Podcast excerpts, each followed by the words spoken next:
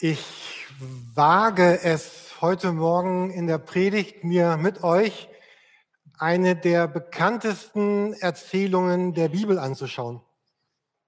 Und warum das ein Risiko ist, äh, erkläre ich später.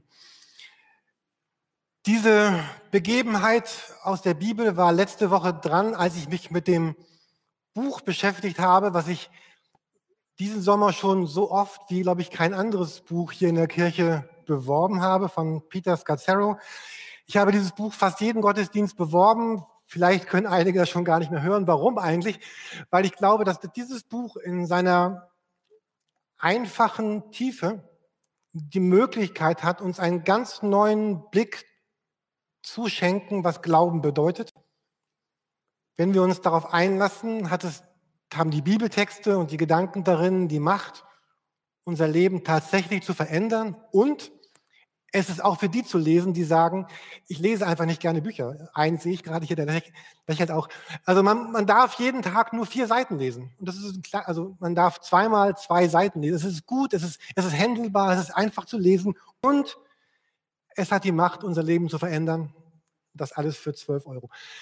Ähm, jedenfalls war letzte Woche ein, ein Bibeltext dran. Woche 7, Tag 2, morgens. Und ich sah diesen Bibeltext und ich dachte, oh nein, ich, ich überspringe diesen Tag. Ich werde diesen Bibeltext nicht lesen. Ich habe den schon so oft gelesen. Ich kenne ihn auswendig. Ich habe schon viele Predigten darüber gehört. Und vielleicht kennt ihr das auch, dass, dass Bibeltexte, die so bekannt sind, ich hatte im Sommer einmal über diesen vierfachen Acker gepredigt, das ist auch so ein Bibeltext. So Bibeltexte, die so bekannt sind, stehen in der ganz großen Gefahr, dass sie ihre Kraft und, und ihre Bedeutung für das Leben von Menschen verlieren, die schon lange Christen sind, die vielleicht schon lange diesen, diesen Text kennen. Und wir sind heute am Beginn einer neuen Predigtserie. So richtig startet sie erst nächste Woche. Das ist heute die, die Einleitung. Und wir haben für die neue Gemeindeleitung gebetet. Und es geht um Gemeinde, es geht um Kirche. Und dieser Text, um den es hier heute Morgen geht, der beschreibt eigentlich ein Doppeltes. Er beschreibt zum einen, wer Gott ist. Er beschreibt, wie Gott wirklich ist. Und er beschreibt aber auch, wie, wie die Menschen, die zu Gott gehören, dann sind. Und wie die Gemeinde ist, die, die von Menschen geprägt werden, die ja diese Gemeinde ausmachen. Menschen, die diese Gemeinde leiten oder die mitarbeiten, die da sind, die, Vielleicht jetzt sind einige dabei, das Bistro vielleicht vorzubereiten. Ganz viele sind unten in der Kinderkirche. Ganz viele haben letzte Woche hier vielleicht geputzt und gepflegt und gewirkt und Dinge, die vielleicht niemand mitbekommen hat. Jesus kommt auf diese Erde und das bedeutet ja, dass Gott sichtbar wird. Aber heute ist Jesus nicht mehr auf dieser Erde sichtbar, aber seine Gemeinde, seine Kirche ist sichtbar. Und so wie damals, als Jesus hier lebte, Gott sichtbar war durch, durch Jesus, so soll heute Gott sichtbar sein durch Menschen, die seine Gemeinde bilden, die seine Kirche bilden, durch, durch Menschen wie wir heute Morgen vielleicht. Und diese Menschen, sie, sie bilden Gott ab. Und manchmal denke ich, oh, wir als Freikirche Torstraße, wir sind davon noch weit entfernt. Und manchmal denke ich, oh, das bricht aber doch gerade durch, so, wo, wo Heilung geschieht, wo Vergebung geschieht, wo, wo Bitterkeit gelöst wird, wo Menschen ganz neu beginnen, ihre, ihre Zeit, ihre Finanzen, ihr Leben, ihre Beziehungen zu, zu ordnen, zu sortieren. Gemeinde wird da so Gemeinde, wie Gott sich vorgestellt hat, wenn Menschen anfangen, sich auf die Gedanken dieser, der bekanntesten Geschichte der Bibel einzulassen. In dieser Geschichte geht es um drei Männer. Es könnten auch drei Frauen sein. Es würde dieser Geschichte keinen kein Abbruch tun, aber Jesus erzählt diese Geschichte von drei Männern. Da ist ein Mann, der ist sehr verbittert. Er ist hart, er ist mürrisch, er ist ärgerlich, er ist bitter. Und das ist ein anderer Mann, der das Leben nicht so ganz ernst nimmt, so ein bisschen arrogant, ein bisschen besserwisserisch, irgendwie so ein Filou, jemand, der über die Grenzen des Lebens hinausgeht, sehr verschwenderisch. Und am Ende ist dieser Mann sehr enttäuscht und hat fast sich und sein ganzes Leben zerstört. Und es gibt einen dritten Mann, der beide, diesen harten, diesen bitteren und diesen verschwenderischen, über die Maßen und ohne Bedingungen liebt. Und als ich diesen Text las letzte Woche, dachte ich, ja, es ist wirklich so, unsere Gemeinden, unsere Welt, unsere Freundeskreise sind voll von diesen Menschen, die, die irgendwie emotional niemals erwachsen geworden sind, die sich verloren haben in Bitterkeit oder verloren haben irgendwie in der Beliebigkeit ihres Lebens. Auch unter Christen gibt es viele von diesen, wir nennen ihn immer so liebevoll den jüngeren, verlorenen Sohn, der, der eher sagt, ich, ich verabschiede mich von Gottes Liebe. Ich ziehe mich von der Liebe des Vaters zurück, weil der Vater irgendwie nicht so die, die Erwartungen seines Lebens erfüllt, weil er vielleicht Gebete nicht beantwortet, weil Gott vielleicht Schweres und Schmerz in unserem Leben zugelassen hat und weil vieles andere vielleicht viel attraktiver scheint, als, als wirklich nach Gott zu fragen. Und es gibt viele von diesen älteren Brüdern, Menschen, die im Laufe ihres Lebens auch als Christen irgendwie zornig geworden sind oder bitter geworden sind, wo, wo Glaube so eine Form geworden ist. Man tut es einfach, weil man es so tut. Man ist da und doch weit weg und ich weiß gar nicht, wann habe ich das letzte Mal Gottes Kraft, Gottes Liebe, Gottes Gegenwart in meinem Herzen wirklich erlebt. Und dann gibt es den Vater in dieser Beziehung, in dieser Erzählung, der, der in der Lage ist, beide zu umarmen, beide zu lieben, mit beiden zu fühlen, der freimütig vergeben und geben konnte und dessen Liebe an gar keine Bedingungen gebunden ist.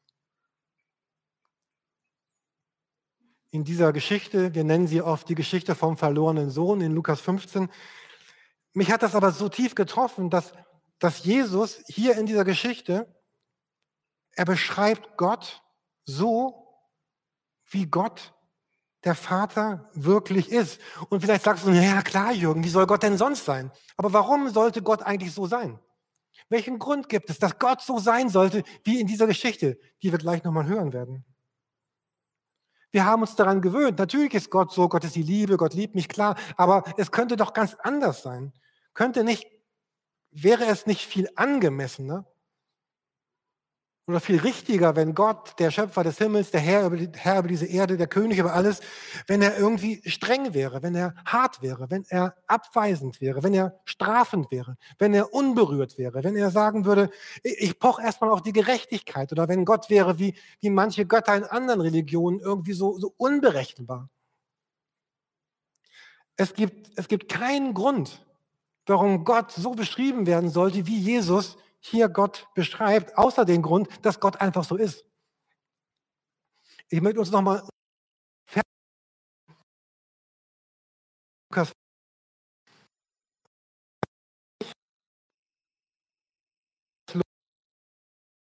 Das heißt, seinem Vater, also falls ihr vielleicht das erste Mal in einem Gottesdienst seid, die Bibel noch nicht gelesen habt, dieses Er das ist dieser Sohn, dieser, dieser junge Sohn, der das Erbe sich hat auszahlen lassen, der alles verprasst hat mit einem ausschweifenden Leben, mit Sexualität, mit Drogen, mit Rausch, mit all dem, was man sich so vorstellt manchmal. Er, also dieser, machte sich auf und ging zu seinem Vater. Als er noch fern war, sah ihn sein Vater, wurde innerlich bewegt, lief hin und fiel ihm um den Hals und küsste ihn. Der Vater aber sprach zu seinen Sklaven, bringt schnell das beste Gewand heraus, zieht es ihm an, tut einen Ring an seine Hand und Sandalen an seine Füße und bringt das gemästete Kalb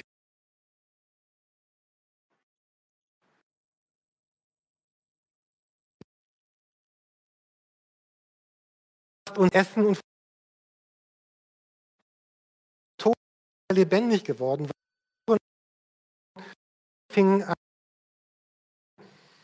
Und in diesem Jesus, Gott, Er beschreibt Gott als den Vater. Und wir folgern daraus heute, dass Gott so ist. Wir können das gar nicht erklären, warum Gott so ist. Wir können es auch gar nicht begründen, warum Gott so sein sollte. Und Jesus hätte auch diese Geschichte gar nicht so erzählen müssen. Der Vater hätte ganz anders sein können in dieser Geschichte. Man kann sich viele Szenarien vorstellen, vielleicht einen, einen, einen ganz anderen Vater, der ganz anders reagiert. So, na, komm du mir mal nach Hause. Oder man kann sich ganz viel vorstellen. Irgendwelche blöden Sprüche oder, na, wurde wohl nichts.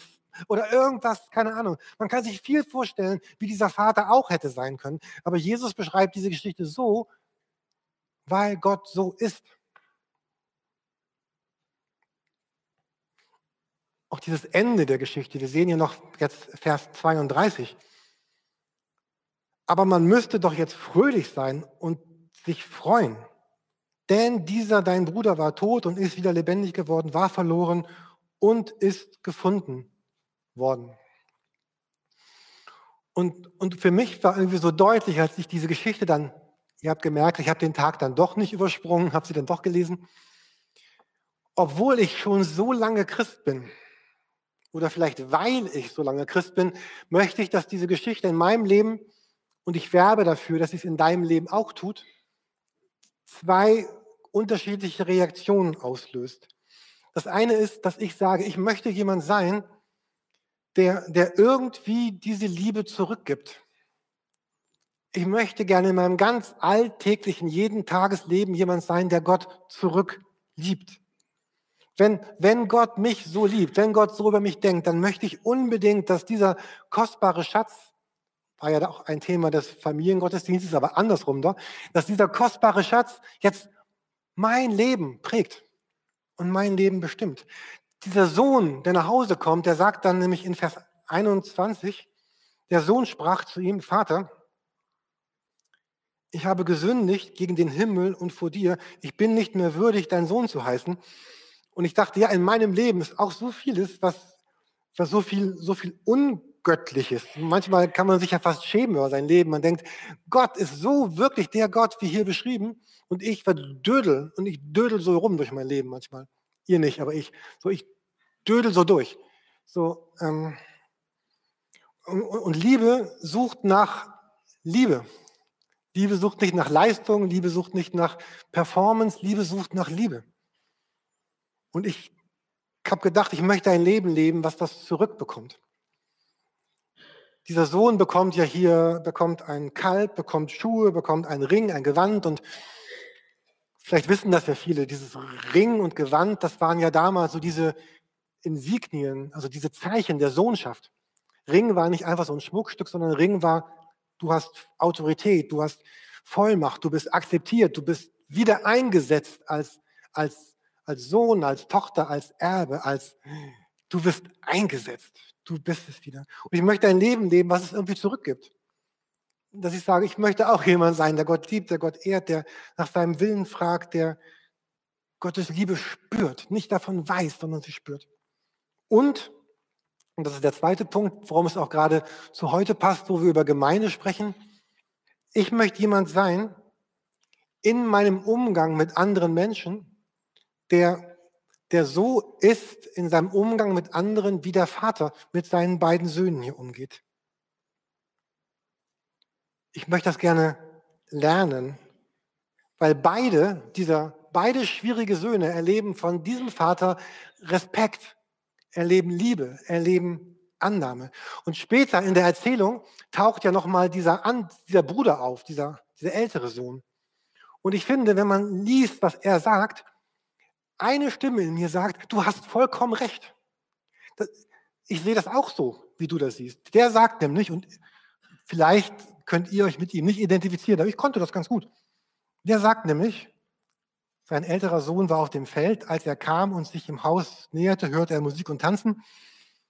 Er rief einen Diener herbei, fragte, was das sei. Und dann sprach er, dein Bruder ist gekommen. Und dein Vater hat das gemästete Kalb geschlachtet, weil er ihn gesund wiedererhalten hatte. Er aber, dieser andere Bruder, wurde zornig und wollte nicht hineingehen. kann ich fragen, bin ich der Einzige oder gibt es auch noch andere von euch, die sagen, ich, ich kann den eigentlich ein bisschen verstehen, diesen Älteren? Können sich ein paar melden? Also, also ich könnte mich mit beiden Armen melden. Also ich verstehe den total. Und wie oft erwischen wir uns bei Gedanken, wenn wir uns andere Menschen ansehen, dass wir denken, im Grunde haben die das total verdient, dass es denen jetzt richtig schlecht geht. Die haben es verdient, dass sie auf die Nase fallen. Meistens benutzen wir andere Worte mit S oder mit F, aber hier ist Nase gut. Ihnen tut das gut, dass sie nichts anderes verdienen. Ich möchte euch eine Geschichte erzählen von meiner letzten Woche und ich möchte, dass ihr sie nicht gegen mich verwendet, weil ich komme in der Geschichte nicht gut weg. Ähm,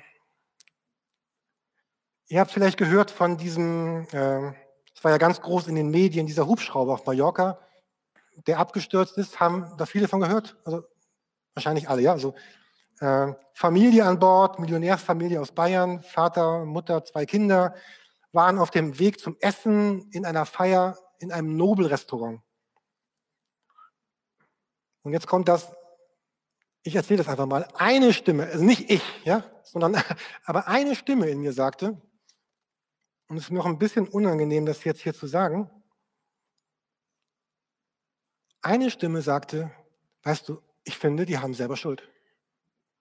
Wie dekadent ist das denn mit einem Hubschrauber von der einen Insel vom einen Ende der Insel zum anderen Ende der Insel zu feiern, um eine Geburtstagsfeier oder in einem Nobelrestaurant zu essen, während gleichzeitig andere Menschen auf der Erde verhungern.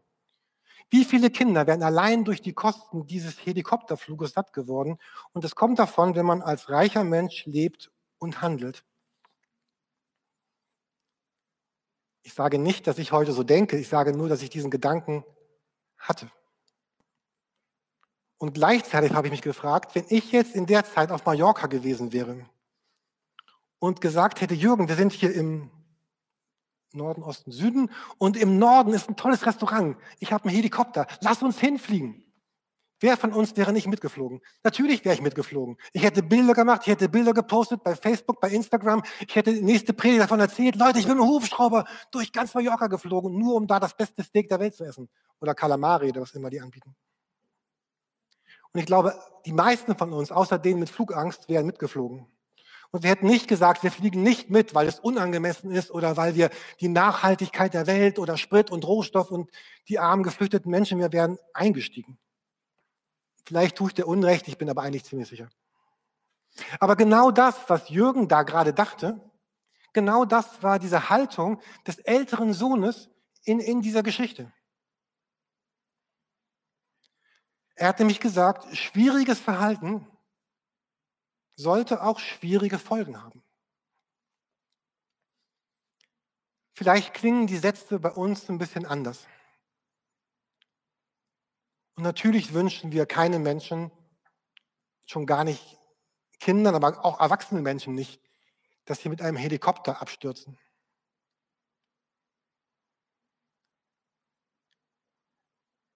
Aber was ist mit Sätzen, Tja, du hast dein Leben lang Drogen genommen. Ist doch klar, dass du jetzt abkackst. Wenn du Sport machst, selber schuld, wenn du dich verletzt. Wenn du dich von Gott abwendest, selber schuld. Gehst du eben verloren. Du hast selber schuld, wenn du den Mist erntest, den du dir eingebrockt hast. Ich hatte es als Kind schwer, warum solltest du es besser haben? Du hast mich verletzt, warum sollte es dir jetzt gut gehen? Ich wünsche dem Raser, der mich auf der A7, falls mal kein Stau ist, der mich überholt, einen Unfall oder mindestens einen Motorschaden. Wenn man so lebt wie du, ist es doch eigentlich ganz klar, dass das Leben schief geht, oder? Unfassbar, wie der lebt. Schon mitbekommen?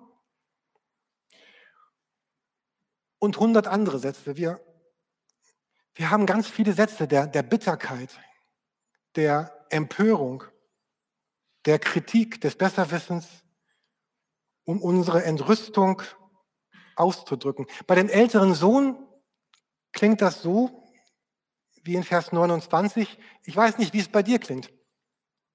Siehe, so viele Jahre diene ich dir und niemals habe ich ein Gebot von dir übertreten und mir hast du niemals ein Böckchen gegeben, dass ich mit meinen Freunden fröhlich sein könnte. Aber dieser, dein Sohn, der deine Habe mit den Huren durchgebracht hat, hast du ihm das gemästete Kalb geschlachtet, als er kam. Und was mich so berührt hat in dieser Geschichte, ist, dass der Vater mit diesem älteren, bitteren Sohn genauso liebevoll umgeht, wie mit diesem Filou und diesem Schlumi-Sohn. Er hat für beide gute Worte. Er sagt nämlich, sein Vater ging hinaus und redete mit ihm. Er sprach zu ihm, Kind, du bist alle Zeit bei mir und alles, was mein ist, ist dein.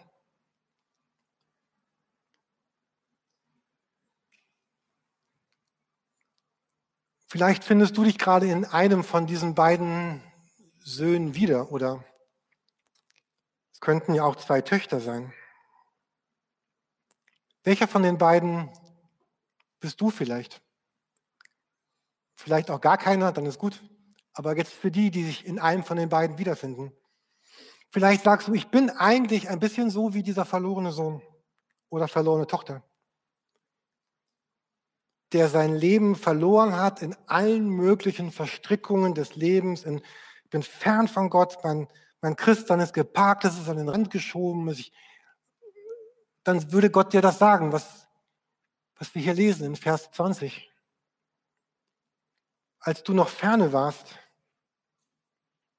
sah dein Vater dich und wurde innerlich bewegt. Und jetzt in diesem Augenblick ist Gott nicht der, der kritisch und abwartend im Himmel sitzt, sondern sagt, ich, ich, ich laufe dir entgegen, ich möchte um deinen Hals fallen und ich möchte dich küssen. Noch einmal, es wäre ja vermessen, so von Gott zu reden, wenn Jesus das nicht gesagt hätte. Aber diese Geschichte soll sagen, so ist Gott. Und vielleicht ist heute Morgen so ein Morgen, wo du sagen möchtest, oh Gott, ich möchte einfach umdrehen, ich möchte, möchte neu zu dir kommen. Ich bin schon so lange Jahre Christ, aber es ist so alles so durcheinander gekommen, so durcheinander gelaufen und ich, oder ich war noch nie, habe dich noch nie gekannt. Wäre dann eine Abwandlung dieses Gleichnisses. Und Gott ist nicht der, was ich am schlimmsten fand damals, als ich Kind war, und Mama hat gesagt, nimm die Mütze mit. Und ich bin ohne Mütze gegangen, kam nach Hause, oh, so kalter Kopf, siehste, habe ich doch gesagt, nimm eine Mütze mit. Gott ist nicht der, der sagen wird, siehst du, habe ich doch gesagt. Oder komm du mir nach Hause. Gott ist der, so wie hier beschrieben in dieser Geschichte von Jesus. Aber vielleicht bist du auch dieser ältere Bruder oder diese ältere Schwester. Jemand, der sein Leben lang irgendwie gefühlt mit Jesus unterwegs ist und immer richtig gelebt hat, immer ordentlich, immer alles korrekt, aber irgendwie Du hast gar nicht das Gefühl, dass, dass Gott dein lieber Vater ist, dass, dass dir all das gehören könnte, was das Gott gehört. Und dann würde Gott dir das sagen, was wir hier unten lesen. Was ich auch toll finde, dass der, der Vater ging raus. Ne? Also der wartete nicht, sondern der ging raus. Vater ging hinaus, redete mit ihm und sagt, Kind, du bist alle Zeit bei mir, alles, was meines ist, ist dein. Und, und dieser Text aus Lukas 15, das ist eine Einladung eine Einladung an, an dein Leben, an mein Leben. Und ich habe das gedacht die letzten Woche ich, in meinem Kopf. Manchmal bin ich so wie dieser junge Sohn, manchmal bin ich so wie dieser ältere Sohn. Das wackelt immer so ein bisschen in meinem Leben hin und her. Aber Gott ist der, der möchte, dass du bei ihm genau das erlebst. Und dann,